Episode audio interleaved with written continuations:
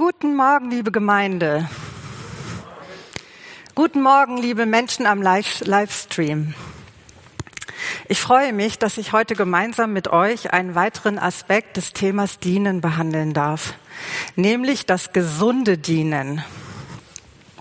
Gestern Abend rief mich eine Freundin an und ich habe ihr erzählt, dass ich heute predigen darf. Ich bin übrigens Steffi Schünemann, für die, die mich, die mich nicht kennen.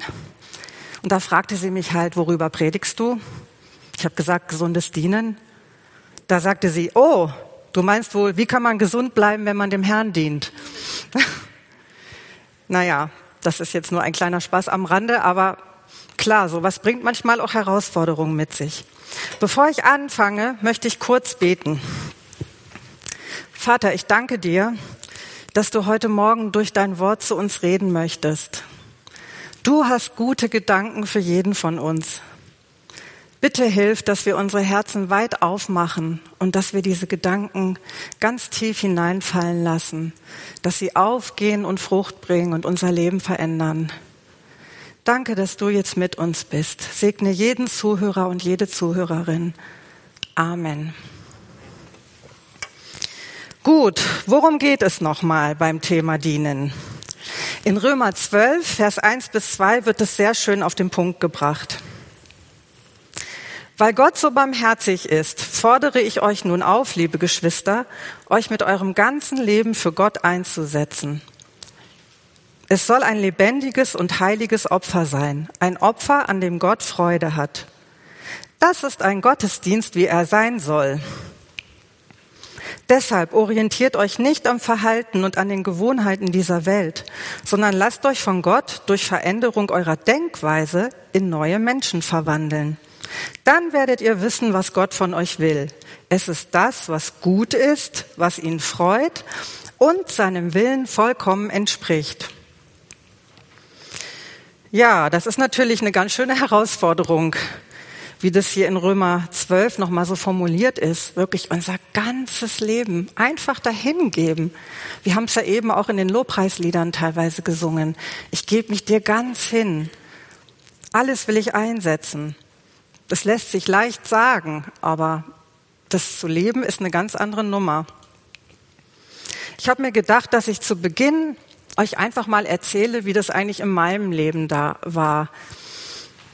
Es ist ja so, dass man als Mensch, gerade was die Berufswahl angeht, ähm, sehr stark am Überlegen ist, also gerade als junger Mensch auch, wie kann ich da Gott dienen? Also kann, kann ich Gott gerade auch durch meinen Beruf dienen? Prinzipiell kann man Gott durch jede Tätigkeit oder durch jeden Beruf, den man ausübt, dienen. Aber es ist ja wichtig, auch an der richtigen Stelle zu sein. Und so war das bei mir so. Nach der Schule habe ich überlegt, was mache ich? Und weil ich immer schon irgendwie künstlerisch interessiert war, habe ich gedacht, ah, ich mache einfach Grafikdesign. Da kann ich schön zeichnen und so. Das hat Gott ja auch in mich hineingelegt. Das ist bestimmt eine gute Sache. Aber es hat irgendwie alles nicht so geklappt. Also ich habe keinen Studienplatz gekriegt für Grafikdesign. Das war meine Idee. Dann habe ich gedacht, naja, mache ich eine Ausbildung. Wie wär's denn mit Bauzeichnen?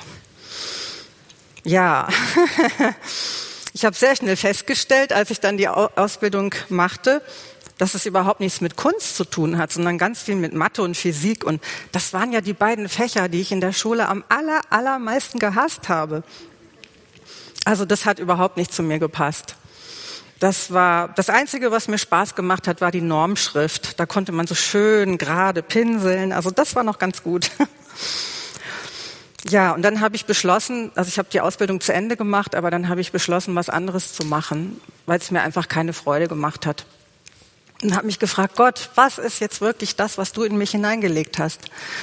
Dann kam mir so eine Idee, ja, was mit Sozialen, also was mit Menschen machen, irgendwas Soziales.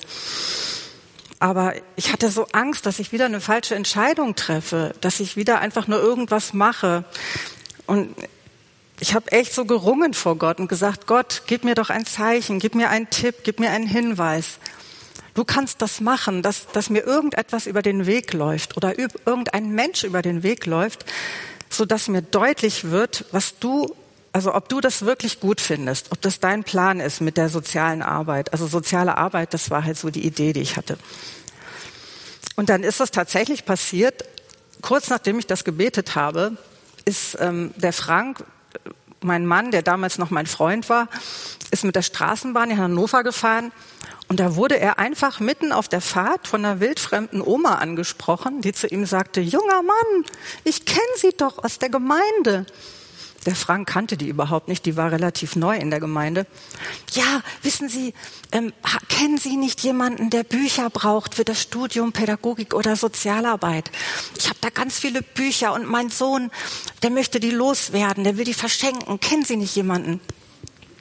Und so kam der Frank dann nach Hause und erzählte mir das. Und das war für mich das Zeichen, dass ich wusste, der Herr hat gesprochen, ich soll es machen, so soll es sein. Jawohl. Dann habe ich das Studium gemacht und ich war so froh, dass ich dieses Zeichen hatte, denn hätte ich das nicht gehabt, dann hätte ich es andauernd hingeschmissen. Also nicht, weil es jetzt so ein mega kompliziertes Studium ist, aber weil einfach die Geisteshaltung, die dort rüberkam, teilweise für mich schwer zu ertragen war.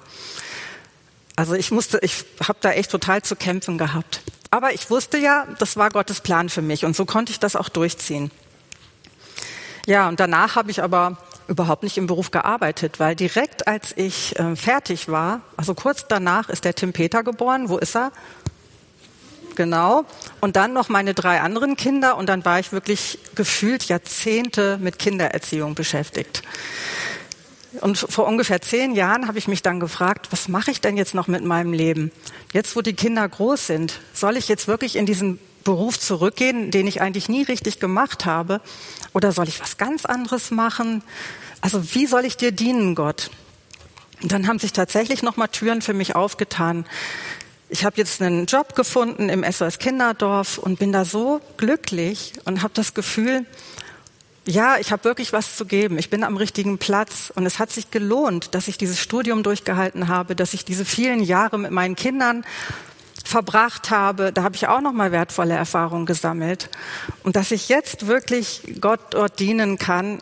Das ist was total Fantastisches. Das hätte ich wirklich nie für möglich gehalten, dass es mich selber auch so froh machen würde. Genau. Also dieses Thema Dienst, Gott dienen, ihr merkt es schon, ist ein unglaublich wichtiges Thema. Denn es ist eine der drei Grundfragen des Lebens überhaupt. Die drei Grundfragen des Lebens sind ja, wo komme ich her? Wo gehe ich hin? Und was mache ich in der Zwischenzeit? Für uns Christen ist die Antwort relativ einfach. Ich komme von Gott, ich gehe zu Gott, ich diene Gott. Aber wie füllt man das im Einzelnen? Kann man Gott wirklich mit allem dienen? Kann man ihm dienen beim Wäschewaschen, beim Auto reparieren, beim Vokabellernen, beim Bilderentwerfen, beim Kochen, beim Putzen, beim Singen, beim Maschinensteuern, beim Kindererziehen, beim Menschenbesuchen, beim Müllentsorgen? Wer von euch ist der Meinung, dass man Gott mit allem dienen kann? Hände hoch. Okay, scheint die Mehrheit zu sein. Also jetzt muss ich euch doch enttäuschen. Es gibt tatsächlich Dinge, mit denen wir Gott grundsätzlich nicht dienen können. Zum, zum Beispiel beim Morden, beim Lügen, beim Ehebrechen, beim Stehlen. Also es gibt tatsächlich Dinge, wenn ihr euch jetzt so einer Diebesbande anschließt, vielleicht macht ihr das sogar für einen guten Zweck, aber es ist trotzdem so die Frage, ob man damit Gott dienen kann. Ja, und dann gibt es ja auch Dinge, die sind so mega fromm, dass man meinen könnte, wenn man die macht, dann würde man automatisch Gott dienen. Zum Beispiel Bibel lesen, beten, predigen, Lobpreislieder singen, ein Opfer darbringen, fasten, Gutes tun. Was meint ihr? Ist es so, wenn man diese Dinge tut, dass man dann automatisch Gott dient, wenn man sie tut? Finger hoch, wenn ihr das glaubt. Jetzt traut sich keiner mehr, ne? ja, ihr habt's gemerkt, genau. Es ist nicht so. Jesus sagt in der Bergpredigt in Matthäus 6, wenn ihr Gutes tut, dann tut es nicht öffentlich, nur damit ihr bewundert werdet. In diesem Fall dürft ihr nicht erwarten, von eurem Vater im Himmel belohnt zu werden. Wenn ihr betet, dann seid nicht wie die Heuchler, die mit Vorliebe an den Straßenecken und in den Synagogen beten, wo jeder sie sehen kann. Ich versichere euch, das ist der einzige Lohn, den sie jemals erhalten werden. Jesus macht uns also deutlich, es kommt auf die Motive an. So, jetzt brauche ich erstmal einen Schluck Wasser.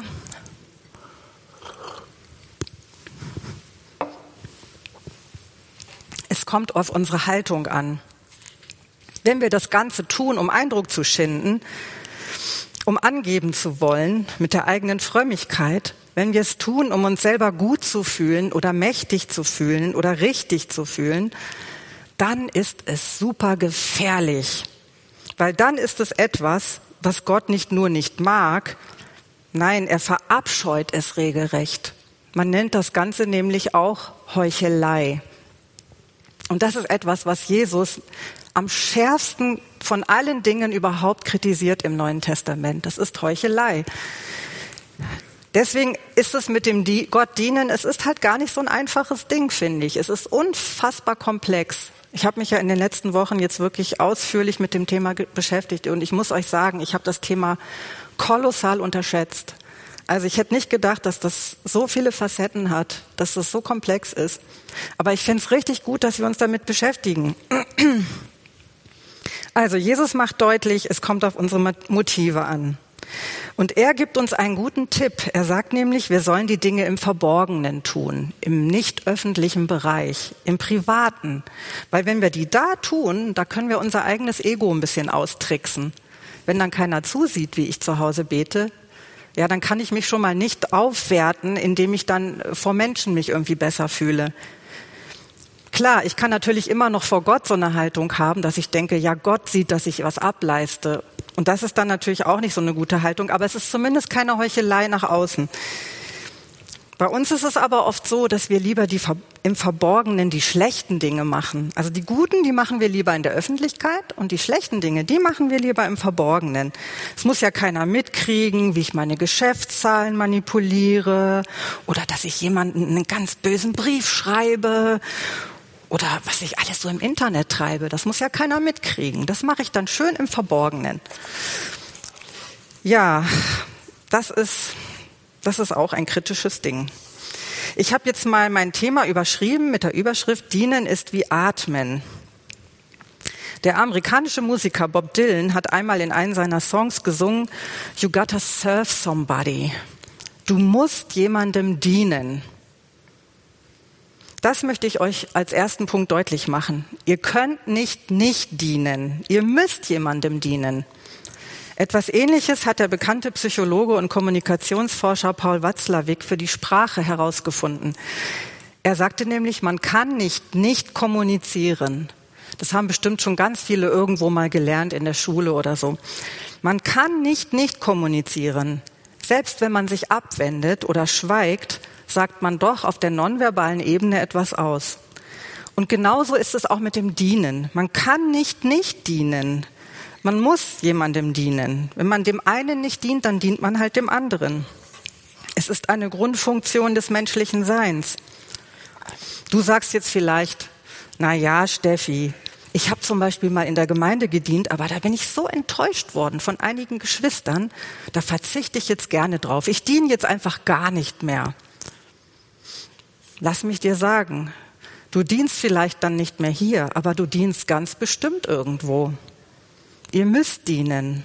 Es ist wie Atmen. Habt ihr schon mal versucht, so lange wie möglich unter Wasser zu bleiben? Wer von euch hat das schon mal versucht? Glaube fast alle, ne? So im Kindesalter sind das ja sehr beliebte Spiele im Schwimmbad. Ich habe nachgelesen und Apnoe-Taucher schaffen nach jahrelangem Training tatsächlich zehn Minuten unter Wasser zu bleiben, ohne Sauerstoff. Der Weltrekord liegt sogar bei 24 Minuten. Das ist unglaublich, oder? 24 Minuten unter Wasser bleiben, ohne Sauerstoff. Das ist unfassbar. Ja, das geht aber nur, indem man den Atemreflex ganz mühsam wegtrainiert. Und es ist eigentlich auf Dauer auch ziemlich gesundheitsschädlich, sowas zu machen. Denn natürlich, das Atmen ist was extrem Wichtiges. Ohne Atem gibt's kein Leben. Als Gott den Menschen schuf, da hat er seinen Lebensatem in ihn hineingeblasen. Also der Atem symbolisiert das Leben. Atmen passiert unwillkürlich, es passiert automatisch. Und so ist es eigentlich auch mit dem Dienen. Es ist, hat auch was Unwillkürliches, es passiert auch automatisch. Die Frage ist also nicht, ob du dienst, sondern die Frage ist nur, wem du dienst. Wem oder was dienst du? Man kann nach so vielen Dingen streben. Man kann streben nach Gesundheit, nach dem perfekten Körper, nach Bequemlichkeit, nach einer guten Altersabsicherung. Man kann seine Karriere verfolgen. Man kann nach coolen Freizeitevents streben. Man kann auch die richtige Ernährung ähm, zum Mittelpunkt seines Lebens machen. Man kann ähm, streben nach dem richtigen ökologischen Verhalten, nach dem erotischen Kick, nach der nächsten Urlaubsreise, nach Online-Spielen, nach dem perfekten Partner. Also die Liste lässt sich unfassbar lang fortsetzen. Wir folgen den Stars auf Instagram, auf YouTube. Wir haben unsere Netflix-Serien, die uns am Leben halten. Wir folgen dem Aktienkurs. Manche folgen sogar den selbsternannten Propheten Gottes. Ja, das sind dann so Leute, die meinen, sie haben eine ganz besondere Erkenntnis. Und der muss man folgen. Es gibt so vieles, dem man folgen kann. Wie gesagt, manche von diesen Dingen sind jetzt gar nicht an für sich schlecht. Aber sie sollen ja nicht unsere erste Priorität sein. Sie dürfen nicht den ersten Platz einnehmen. Beobachte dich doch einmal selbst im Alltag. Frag dich, auf was du auf gar keinen Fall verzichten könntest. Stell dir vor, du wärst während eines Schneesturms in einem abgelegenen Haus eingeschlossen. Das ist letztens mal passiert in Schottland, stand groß in der Zeitung. Die Leute waren drei Stunden, äh, nicht drei Stunden, drei Tage abgeschlossen abgeschnitten von der Zivilisation und ähm, das war wohl total spannend, haben sie in der Zeitung geschrieben, wie die Menschen reagiert haben, wie sie es dann irgendwann geschafft haben, sich aufeinander einzustellen und eine Gemeinschaft zu bilden. Aber ich glaube, das ist eine Herausforderung, wirklich auf gewohnte Dinge zu verzichten, Dinge, die uns doch im Alltag wichtiger sind, als wir zunächst meinen. Ja, ich will euch dazu auffordern, dass wir Jesus an die erste Stelle setzen. Jesus an die erste Stelle. Jesus sagt einmal im Matthäusevangelium Kapitel 6, Niemand kann zwei Herren gleichzeitig dienen. Immer wird er den einen hassen und den anderen lieben oder dem einen treu ergeben sein und den anderen verabscheuen. Ihr könnt nicht gleichzeitig Gott und dem Geld dienen. Das Thema Geldliebe scheint Jesus besonders wichtig zu sein. Er verwendet es auch sehr oft als negatives Beispiel. Und da wir ja so eine materialistische Gesellschaft sind, die unseren Wert stark von Einkommen und Vermögen abhängig machen, sollte uns diese Warnung wirklich zu denken geben. Warum sorgen gerade wir als gut abgesicherte Mitteleuropäer uns so sehr um unsere Versorgung? Ein durchschnittlicher Kenianer tut das nicht sondern der dankt Gott einfach für alles, was er hat. Ich habe mal von einer Untersuchung gehört zu diesem Thema und dort kam heraus, dass Menschen, die relativ viel besitzen, und das tun wir alle, dass die wesentlich mehr materielle Verlustängste haben als Menschen, die fast gar nichts besitzen. Und das betrifft auch Christen. Ist das nicht total verrückt? Ist das nicht verrückt? Wir sind im Prinzip abgesichert und trotzdem kreisen unsere Gedanken viel stärker um, um den Erhalt des Besitzes. Und wir haben oft eher Angst, was zu verlieren. Wir machen uns oft viel mehr Sorgen. Jesus geht mit diesen Sorgen ganz hart ins Gericht. Er sagt, hört auf, euch Sorgen zu machen. Matthäus 6, Vers 31. Hört auf, euch Sorgen zu machen um euer Essen, um euer Trinken, um eure Kleidung. Warum wollt ihr leben wie Menschen, die Gott nicht kennen und die diese Dinge so wichtig nehmen? Euer himmlischer Vater kennt doch eure Bedürfnisse. Macht das Reich Gottes zu eurem wichtigsten Anliegen. Lebt in Gottes Gerechtigkeit und er wird euch all das geben, was ihr braucht. Wir dürfen Gott dienen und das allergrößte Zeichen davon, dass ich Gott aus einem richtigen Motiv diene, ist meiner Meinung nach Vertrauen. Dass ich loslassen kann und Gott vertrauen kann. Das ist der schönste Beweis dieser Hingabe, dieses Loslassen können. Also ich fasse nochmal zusammen. Gesundes Dienen heißt, ich will nicht etwas von Gott oder von Menschen empfangen, also Ehre, Anerkennung, Liebe, Macht, Geld, was auch immer, sondern ich will loslassen, ich will Gott vertrauen, ich will mich ihm hingeben, ich will lieben. Das wäre so das das ideale Motiv. Man kann es natürlich nicht einfach in sich erzeugen, dieses Motiv, aber das, das wäre das, was wir anstreben sollen. Und ich sage das jetzt mal ganz, ganz offen. Also ich glaube, das ist ein jahrelanger Prozess. Also mir ist das auch nicht so in den Schoß gefallen, dass ich das einfach kann. Und ich würde auch sagen, ich kann es auch heute in manchen Bereichen nicht. Aber wenn ich mich damit beschäftige und das immer wieder bedenke in meinem Alltag und das trainiere, dann kann ich das, glaube ich, auch lernen, dieses Loslassen. Ich glaube, das ist ein Lernprozess, dass man tagtäglich loslässt. Wir haben bei uns im Miniclub ein ganz schönes Ritual mit den Babys. Wir haben so einen Ball, der wird am Anfang immer hin und her gerollt. Da wird so ein Verslein gesungen zu dem Ball und jedes Kind bekommt den einmal und muss ihn dann abstoßen und weitergeben an ein anderes Kind. Und natürlich, es fällt total schwer, den Ball abzugeben. Es gibt dann immer ein Mordsgeschrei, wenn man den Ball hergeben soll. Und manche Mütter fragen sich auch schon, warum machen wir dieses Ritual überhaupt, wenn es immer so viel Geschrei gibt? Aber ich sage, Leute, das ist die wichtigste Übung, die ein Mensch in seinem ganzen Leben überhaupt lernen kann. Da kann man schon bei den Babys anfangen, nämlich loslassen. Das ist die wichtigste Übung. Ja, das, ist, das endet auch nicht, bis, bis wir dann eines Tages heimgehen. Also das umfasst unser ganzes Leben. Aber es lohnt sich total, das zu üben. So, jetzt komme ich zum zweiten Punkt. Oh Mann, ich glaube, ich muss mich ein bisschen ranhalten. Jetzt komme ich zum zweiten Punkt meiner Predigt. Also ich habe ja drei Aspekte. Oh, ich weiß gar nicht, ob ich das schon gezeigt habe. Ich habe drei Aspekte. Beim Atmen ist es ja so, es gibt ein Input und ein Ausput, Output. Also ich atme ein, ich atme aus, ich atme wieder ein, ich atme wieder aus. Es ist ein immerwährender Kreislauf. Und nur so kann unser Körper mit Sauerstoff versorgt werden. Also nur so funktioniert das ganze System. Und dazu habe ich was Interessantes gefunden aus dem Johannesevangelium Kapitel 13, Vers 4 bis 10. Jesus stand vom Tisch auf, zog sein Obergewand aus, band sich ein Handtuch um die Hüften und goss Wasser in eine Schale. Dann begann er seinen Jüngern die Füße zu waschen und sie mit dem Handtuch abzutrocknen, das er sich umgebunden hatte. Als er zu Simon Petrus kam, sagte dieser zu ihm, Herr, willst du mir, warum willst du mir die Füße waschen? Jesus antwortete, du verstehst jetzt nicht, warum ich das tue. Eines Tages wirst du es verstehen. Nein, protestierte Petrus, du sollst mir niemals die Füße waschen. Jesus erwiderte, wenn ich dich nicht wasche, gehörst du nicht zu mir. Da rief Simon Petrus, oh, dann wasch mir auch die Hände und den Kopf her, nicht nur die Füße. Jesus erwiderte, wer gebadet hat, braucht sich, ausgenommen die Füße, nicht zu waschen, um völlig rein zu sein. Ihr seid rein. Allerdings nicht jeder hier, denn Jesus wusste, wer ihn verraten würde.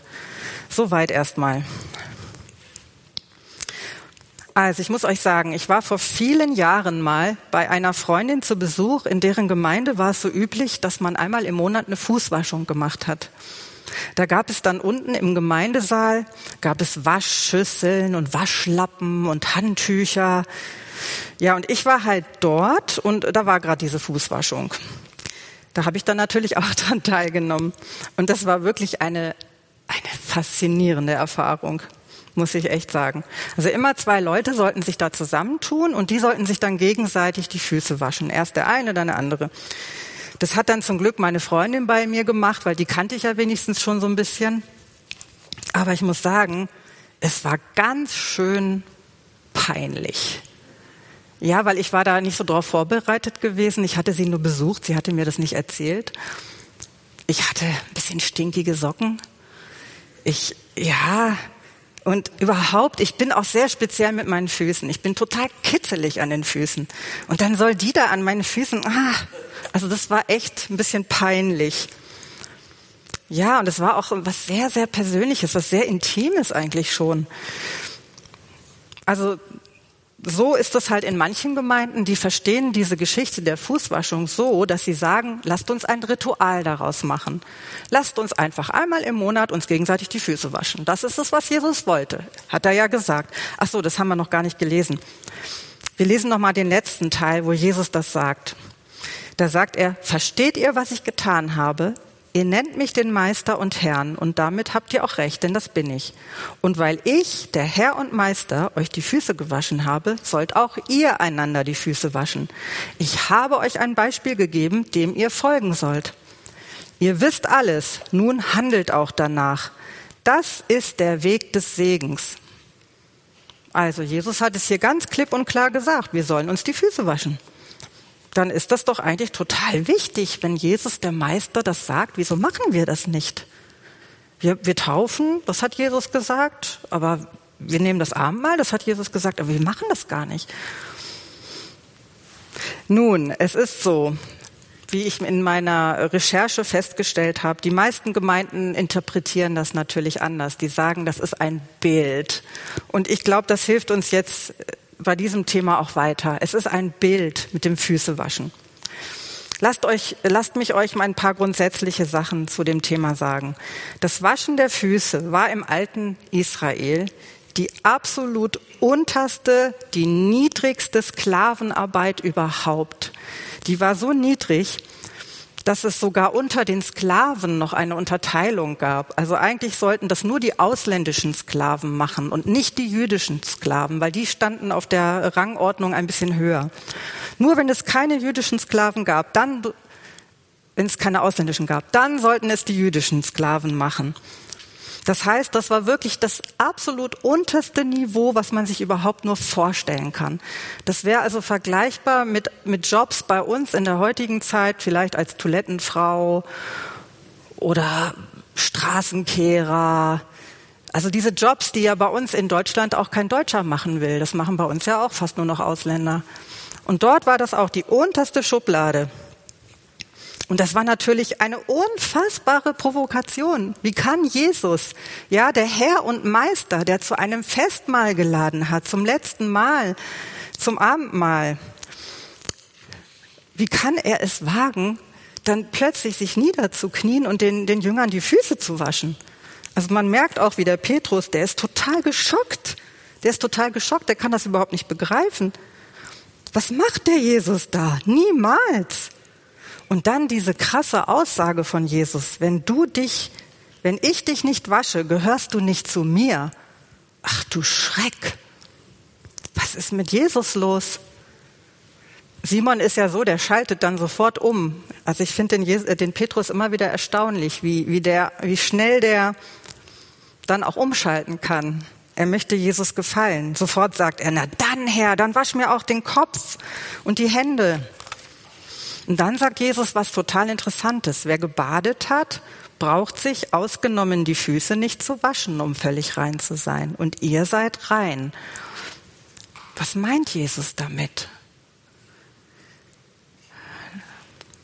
Also die Kommentatoren sind sich einig, es geht da um unser Seelenheil. Es geht nicht um das Waschen des Körpers. Es geht darum, Jesus hat uns rein gewaschen. Und die Jünger, die sind ja jetzt schon drei Jahre mit Jesus unterwegs. Das heißt, die sind echt seine Nachfolger. Die sind immer an ihm dran. Die machen echt, was er möchte. Und ähm, dadurch sind sie reingewaschen. Jetzt würde vielleicht ein Bibelkenner würde sagen, na ja, aber Jesus war ja noch gar nicht gestorben. Der hat ja das Opfer noch gar nicht vollbracht. Das war ja vorher passiert. Wieso sind die trotzdem schon reingewaschen? Also ich vermute mal, weil die in so einer so einer engen Gemeinschaft mit Jesus waren, dass sie tatsächlich dadurch rein waren, weil sie so nah an ihm dran waren. Das heißt, sie waren eigentlich, standen sie makellos vor Gott, aber die Füße nicht. Die Füße. Ja. Im Orient war es nicht möglich, schmutzfrei durch den Alltag zu kommen. Es war nicht möglich. Die Menschen hatten offene Sandalen oder Gamaschen. Die meisten liefen sogar barfuß. Und natürlich, die hatten auch keine Teppiche oder so. Das war alles total staubig. Du bist nicht schmutzfrei durch den Alltag gekommen. Und deswegen war es im Orient auch so üblich zu der Zeit, dass man eigentlich immer abends vor dem Abendessen sich die Füße gewaschen hat weil die saßen ja auch nicht auf Stühlen wie wir. Die lagen ja da so, die lagen so zu Tisch. Wenn man dann so einen Fuß entgegengestreckt bekommt, das ist, glaube ich, nicht so appetitlich. Also man hat sich die Füße gewaschen. Das war total normal. Und es war auch einfach total notwendig, das zu tun. So, jetzt muss ich mal hier gucken. Aber was könnte denn dieser Schmutz bei uns bedeuten? Also wenn wir das Bild übertragen, wir sagen jetzt mal, wir sind auch Jesu Jünger. Wir sind auch gebadet. Wir sind auch rein, weil wir ja Jesus kennen, weil wir sein Opfer für uns angenommen haben, weil wir gesagt haben, Gott, es stimmt, ich bin wirklich ein Sünder. Ich bin jemand, der manchmal echt schräge Gedanken hat, der eigentlich seine eigenen Ziele verfolgt dadurch, dass wir das bekannt haben und gesagt haben, Gott, erlöse mich durch Jesus, dadurch sind wir rein geworden, dadurch sind wir gebadet worden in der Gnade. Aber auch wir haben ja diesen kleinen Schmutz im Alltag. Das heißt, wir gehen, wir gehen auch durch die Gegend, wir fangen uns auch Staub ein. Und was ist dieser Staub, den wir uns so einfangen? Ich habe jetzt mal so ein paar Sachen aufgeschrieben kleine Lieblosigkeiten, negative Gedanken, belastende Bilder, denen wir manchmal so ausgesetzt sind. Ich weiß nicht, ob ihr dieses Gefühl kennt, aber manchmal geht man so durch die Fußgängerzone, so nichtsahnend, so völlig unschuldig und plötzlich ploppt da auf so einem, auf so einem Bildschirm irgend so was völlig Beklopptes auf. Ja, irgend so eine totale aggressive, provokative Meinung oder irgendeine total aggressive Werbung oder irgendwas Sexistisches, was du dir gar nicht angucken willst, aber du hast es direkt aufgeschnappt. Das sind auch Dinge, die, also mich belastet sowas manchmal, dass ich manchmal so denke, oh, diese Gesellschaft, die geht echt im Bach runter. Also manches nervt mich echt total an. Dann sind es aber auch Sachen, die aus mir selber manchmal herauskommen, die, die sind auch wie, wie Schmutz so kleine Notlügen, wenn man so rumdruckst, ah, warum bin ich jetzt zu spät? Ah, dann ja. Oder Neid. Also Neid ist etwas, mit dem hatte ich ganz lange total zu kämpfen. Muss ich jetzt hier an dieser Stelle echt mal bekennen. Und das ist, das ist keine Kleinigkeit vor Gott. Dann gibt's auch Geiz. Geiz und Hartherzigkeit, Selbstgerechtigkeit, Egoismus, das ist dieser alltägliche Schmutz, mit dem wir zu tun haben. Und das ist ein Thema, das betrifft wirklich jeden von uns. Jeder von uns, jede von uns ist da in irgendeiner Form betroffen. Sei es, dass andere ihren Schmutz über dir auskippen, dich irgendwie runtermachen, dich beleidigen, dann bist du betroffen. Oder du selber gibst deinen Schmutz so ein bisschen weiter. Deine Ungeduld, deine Nörgelei, deine Unzufriedenheit. Jeder von uns ist betroffen. In 1. Johannes 1, Vers 8 bis 9 sagt Johannes, wenn wir sagen, wir seien ohne Sünde, dann betrügen wir uns selbst und die Wahrheit ist nicht in uns. Denn wenn wir ihm unsere Schuld bekennen, dann ist er treu und gerecht, dass er uns vergibt und uns von allem Bösen reinigt. Also es ist eine ganz eindeutige Aussage. Es betrifft wirklich jeden von uns. So, also Jesus hat uns dieses Beispiel gegeben mit der Fußwaschung. Das heißt, er möchte, dass wir uns auch gegenseitig die Füße waschen. Und die Füße waschen heißt im übertragenen Sinne, die schmutzigen Dinge des Alters, des Alltags benennen um Vergebung bitten oder selbst Vergebung gewähren und den Schmutz wegwaschen lassen. Genau, so ist das. Das ist etwas, was eigentlich was ganz Natürliches sein sollte im Leben eines jeden Christen. Ich habe aber bei der Vorbereitung dieser Predigt mit Erschrecken festgestellt, dass es bei mir auch nichts Alltägliches ist. Es ist schon eher was, was Besonderes. Es ist nicht so was wie das alltägliche Zähneputzen. Und das sollte es eigentlich sein. Niemand von uns käme auf die Idee zu sagen, ich habe mir doch gestern die Zähne geputzt. Warum soll ich mir die heute putzen? Das war doch gestern erst. Niemand käme auf die Idee, weil es doch klar, ich esse, natürlich muss ich mir die wieder putzen. Aber als Christen gehen wir jeden Tag durch diese Welt, wir gehen durch diesen Alltag und wir kommen nicht auf die Idee zu sagen, das kann ich doch abends noch schnell den ganzen Schmutz Jesus bringen. Auf die Idee kommen wir manchmal gar nicht. Wir kommen vielleicht auf die Idee, wenn irgendwelche krassen Sachen passiert sind, ja. Wenn was so richtig Übles war, dann denken wir schon, ah, jetzt könnte ich mal beten. Aber dass wir das jetzt wirklich fast so wie so ein Ritual machen, wie mit dem Zähneputzen, das hat ja auch so was Rituelles. Das macht man halt einfach, ohne nachzudenken. Also ich habe so gedacht, das wäre, glaube ich, schon eine gute Sache, wenn man das mehr in seinen Alltag integrieren würde. Das macht total Sinn für die eigene Psychohygiene, um es mal so ein bisschen so ein bisschen pädagogisch anspruchsvoll zu formulieren. Ja, das ist eine total geniale Sache. Und Jesus fordert uns jetzt sogar noch heraus und sagt, wir sollen uns auch gegenseitig die Füße waschen. Also nicht nur er will das machen, sondern wir sollen es auch noch untereinander machen. Was heißt denn das, wenn ich jetzt über den Alltagsschmutz so nachdenke? Dann wird das doch bedeuten, dass ich meine Geschwister damit einbeziehen muss. Vielleicht ist das ja der Grund, warum die Kirche früher regelmäßig so eine Beichte hatte. Also ich muss sagen, ich finde eine Beichte, ja, ich finde in der Kirche ist es so ein bisschen, manchmal so ein bisschen problematisch, weil da werden die Leute ja regelrecht gezwungen, jetzt sich irgendwas aus den Fingern zu saugen, was sie da jetzt erzählen müssen, um die Absolution zu bekommen. Und das ist natürlich nicht Sinn der Sache. Aber der Gedanke einer Beichte an für sich ist eigentlich total sinnvoll. Wir brauchen dazu ja auch keinen Priester, keine Amtsperson, sondern es reicht ja, wenn wir einen Bruder oder eine Schwester neben uns haben. Dietrich Bonhoeffer hat einmal gesagt, Jesus im Bruder oder in der Schwester ist stärker. Das bedeutet nicht, dass Jesus jetzt bei deinem Bruder mehr Kraft hätte, sondern es bedeutet, wenn man zu zweit oder zu dritt ist und gemeinsam über eine Sache redet und das dann Gott bringt, dann entfaltet das irgendwie mehr Kraft. Das ist so ein Geheimnis Gottes, dass die Erfahrung der Erlösung für uns persönlich viel nachhaltiger ist, wenn ein Bruder oder eine Schwester beteiligt ist.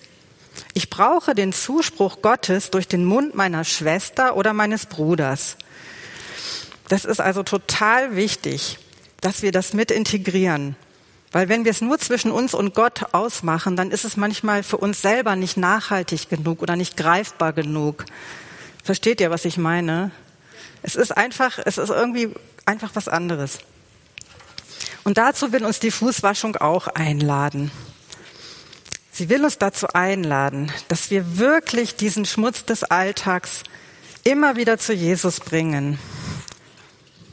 So, jetzt muss ich noch mal eben gucken hier. Also, und, und Jesus sagt ja, wenn wir das tun, tun, wenn wir, wenn wir uns reinigen lassen, dann können wir auch dienen. Jetzt wieder zurück zu meinem Anfangsgedanken. Also, wenn, wenn ich Gott diene, es ist wie Atmen. Es braucht ein Input, ich muss mir dienen lassen, und es gibt ein Output, ich kann selber dienen. Es muss immer diese beiden Aspekte haben.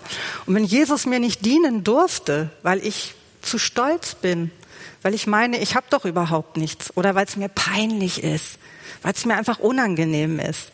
Na ja, dann habe ich halt ganz schlechte Voraussetzungen, um selber zu dienen. Das ist eine ganz schlechte Voraussetzung. Ich kann es natürlich trotzdem versuchen, aber ich werde dann nicht viel Kraft haben. Wie beim Atmen. Wenn ich immer nur ausatme, kann ich schon eine Weile. Man kann schon eine Weile nur ausatmen, aber irgendwann musst du. Also es geht gar nicht anders. So, oh Mann, jetzt muss ich mich echt sputen. Der letzte Punkt. Der letzte Punkt. Beim Atmen, da gibt es in der Mitte so eine kleine Pause. Müsst ihr mal ausprobieren, wenn ihr selber atmet. Man atmet nicht direkt aus und dann saugt man direkt wieder die Luft rein und umgekehrt, sondern da gibt es immer so eine kleine Pause von, von vielleicht einer halben Sekunde. Und das ist auch ein wichtiger Punkt. Beim Dienen braucht man auch die Pause. In 2. Mose Vers 20 ermahnt uns Gott, denkt an den Sabbat und heiligt ihn. Sechs Tage in der Woche sollst du arbeiten und deinen alltäglichen Pflichten nachkommen. Aber der siebte Tag ist ein Ruhetag für den Herrn, deinen Gott. An diesem Tag darf kein Angehöriger deines Hauses irgendeine Arbeit erledigen. Das gilt für dich, für deine Söhne und Töchter, für deine Sklaven und Sklavinnen, dein Vieh, für alle Ausländer, die bei dir wohnen. Denn in sechs Tagen hat der Herr den Himmel, die Erde, das Meer und alles, was darin und darauf ist, erschaffen. Aber am siebten Tag hat er geruht. Deshalb hat der Herr den Sabbat gesegnet und verheiligt erklärt.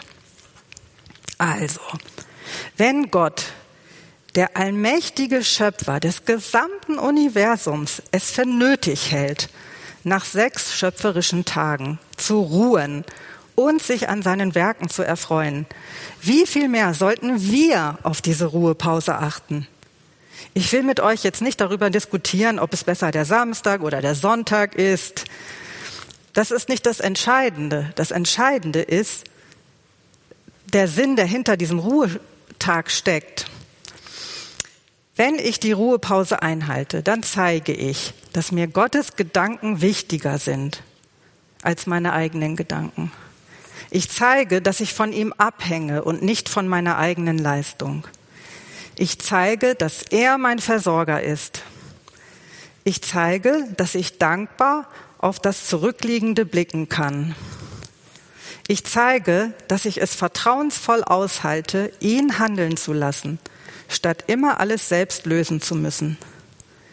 Ich zeige, dass ich einen ruhebedürftigen Körper und eine ruhebedürftige Seele habe. Ich zeige, dass das Sein über dem Tun steht. Und ich zeige, dass ich auch meinem Umfeld diese Ruhe gönne und diese Ruhe ermögliche. So, das sind jetzt also die drei Punkte des, des, Atm, des Atmens oder des Dienens gewesen. Weiß ich, da hatte ich doch irgendwie noch ein Bild zu. Kannst du mal ein bisschen weiter scrollen? Oder hatte ich das schon? Ja, genau das. Kein Bild, kein Bild. Also dienen ist wie atmen. Es ist lebensnotwendig. Es braucht einen Input und einen Output und es braucht eine kurze Pause. Also die drei Dinge sollt ihr euch merken für den Alltag. Und ich habe euch jetzt noch ein paar Fragen notiert, ähm, die ihr mitnehmen könnt in die Hauskreise, weil ich glaube, das ist ein richtig gutes Ding für die ha Hauskreise, dass man da noch mal ganz persönlich drüber spricht. Weil da seid ihr in einem geschützten Rahmen, da könnt ihr wirklich mal reflektieren, wem diene ich eigentlich? Diene ich nur meinem Chef, diene ich meinen Kindern? Hm, die ganzen genannten Dinge könnt ihr einfach mal reflektieren. Und wer darf dir eigentlich dienen? Darf Jesus dir überhaupt dienen? Dürfen deine Geschwister dir überhaupt dienen? Ja, wer darf dich reinigen und wie oft? Lebst du im göttlichen Rhythmus? Was müsste sich an deinem Denken verändern, damit du die Ruhepause Gottes wirklich einhältst? Also das nehmt bitte mit für die Hauskreise. Ich kann das auch gerne noch zuschicken lassen über irgendeinen Verteiler. Gut, dann möchte ich jetzt zum Abschluss noch kurz beten und ihr könnt schon mal nach oben kommen. Genau. Ja, Jesus, ich danke dir, dass du uns so gerne, wirklich so gerne reinigen möchtest. Du möchtest diesen ganzen Staub, diesen ganzen Schmutz, Du möchtest all dieses Belastende und Verletzende, was uns im Alltag so oft begegnet, du möchtest es von uns wegnehmen. Du hast so gute Gedanken für unser Leben. Du hast dich hingegeben für uns, Jesus. Und hilf uns, dass wir, dass wir die, das nicht als etwas Einmaliges betrachten, sondern dass wir spüren, dass es etwas ist, was uns jeden Tag begleiten soll. Ich danke dir, Jesus. Ich danke dir, dass du dich dadurch verherrlichen möchtest. Amen.